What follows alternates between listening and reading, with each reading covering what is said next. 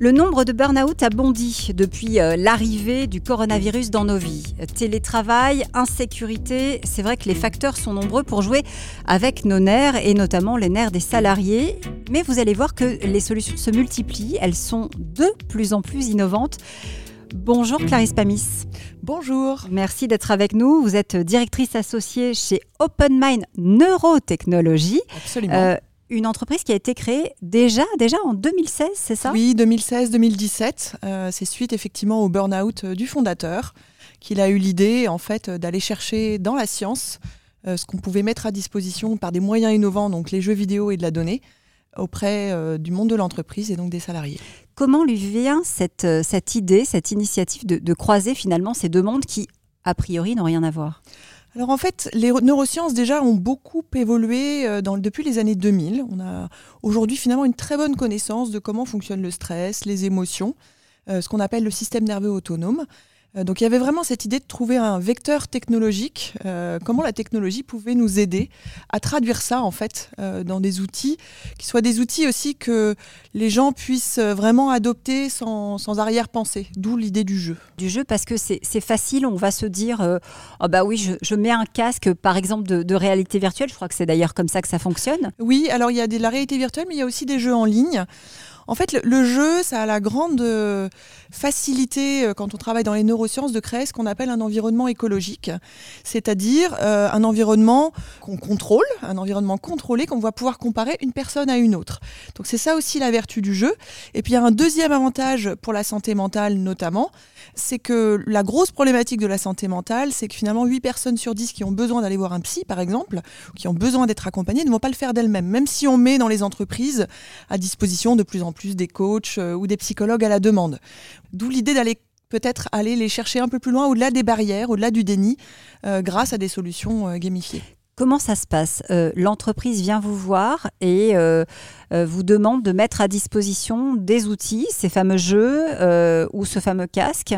Et ensuite, euh, bah, les salariés vont, par curiosité, peut-être euh, y venir? On vend nos outils à des coachs et à des psychologues qui interviennent dans le monde de l'entreprise, donc c'est les psychologues du travail. Hein. Euh, et ce sont, eux qui, dans le cadre de leur accompagnement, font appel à nos technologies. Ce sont jamais des technologies qui sont sans humain, en fait. C'est plus une manière d'augmenter la valeur ajoutée du coach euh, qu'un outil qui se passe complètement en autonomie par le salarié. Donc ça, c'est important. Et après, évidemment, pour faire connaître notre marque, on a créé aussi des programmes qui sont des programmes soit individuels mais aussi collectifs pour les managers, pour les femmes.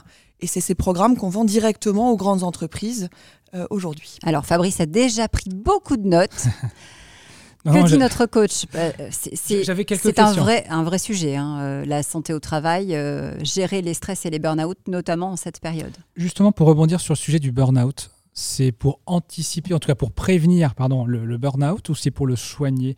À quel moment finalement se positionne votre solution? Et euh, quels sont les résultats qu'on obtient? Est-ce que vous arrivez à les mesurer? Alors en fait nous on a vraiment fait le choix d'aller en amont. Là où on aura un impact, c'est pas d'attendre que les gens aillent mal, euh, donc ça, c'est une première chose. Et ce qu'on va aller développer chez eux, euh, c'est des, compétences en fait autour de la régulation émotionnelle. C'est comme ça que ça s'appelle dans le champ des neurosciences. Euh, c'est la capacité à s'écouter et après à, arriver en fait à trouver des, moyens de redescendre. Alors par la respiration, par la méditation, il y a différents moyens. Donc c'est ça qu'on met en place. Donc c'est vraiment avant. Vous dites il y a 4 P, hein, préventif, prédictif, personnalisé et participatif. Euh, personnalisé, c'est-à-dire vous faites vraiment, vous partez vraiment du besoin de la personne. Alors on part du besoin de la personne et c'est justement euh, finalement les, diagnostics euh, via les jeux et la donnée. Parce qu'en fait, pendant que la personne joue à des jeux, on va mesurer tout un tas de choses. Comme par exemple En ligne, on va mesurer ses comportements. Donc est-ce qu'il répond vite? Est-ce qu'il répond Est-ce qu'il se trompe? Quand on change les règles du jeu Donc ça, typiquement, on va aller calculer des choses autour de la flexibilité. Et puis en réalité virtuelle, on va mesurer, on va avoir des petits capteurs, des bagues euh, qui vont permettre d'aller euh, mesurer comment la personne physiologiquement réagit au jeu. Mais c'est quel type de jeu qui permet de faire ce diagnostic alors ça va être des jeux typiquement, et celui qu'on a présenté au CES de Las Vegas, c'était ça, des jeux qui euh, vont nous mettre dans des situations de concentration ou de charge mentale, ce qu'on appelle de la charge cognitive. Il faut réaliser plein de choses en même temps. Alors nous, on a fait le choix de pas forcément faire des jeux qui soient un univers professionnel ou un autre. C'est vraiment d'abord tiré de protocole dans la littérature en neurosciences. Et donc la personne, dans un vaisseau spatial, va devoir à la fois réparer le vaisseau spatial, euh, combattre des petits robots. Et c'est cette difficulté de faire plusieurs choses en même temps sur lesquelles on va mesurer euh, la réponse. Euh, vous êtes allé au, CES de Las Vegas.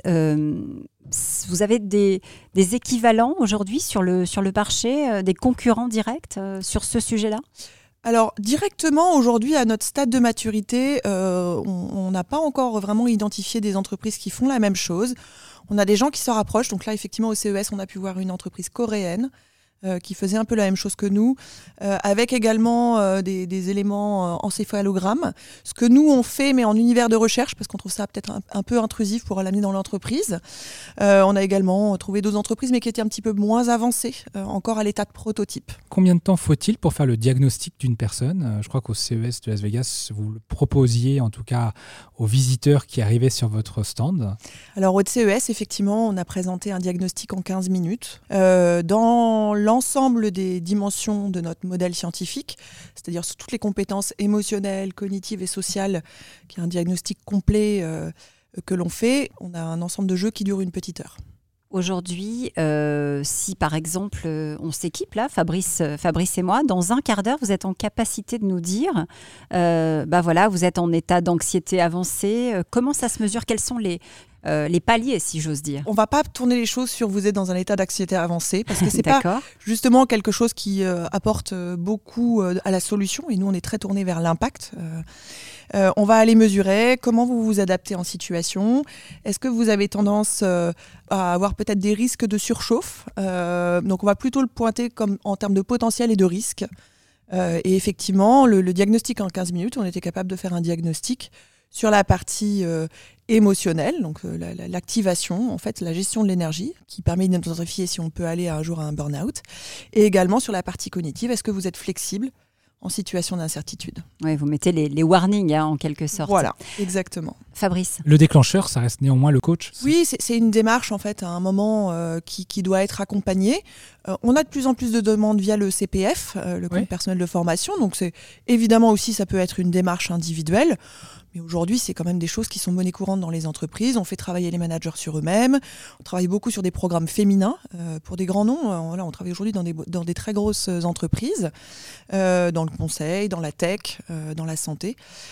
donc c'est vrai que ça passe beaucoup aujourd'hui par l'entreprise et par le coach qui amène à ce voyage en fait. deux questions, justement. Vous dites on travaille dans les, dans les grandes entreprises. combien de clients aujourd'hui vous avez et quel, quel marché vous pouvez adresser? Vous parliez de la Corée, vous parliez d'aller à l'international. J'imagine que c'est votre, votre ambition aujourd'hui euh, avec ce produit. Alors depuis avril dernier, euh, on a distribué donc à des coachs et des psychologues en entreprise.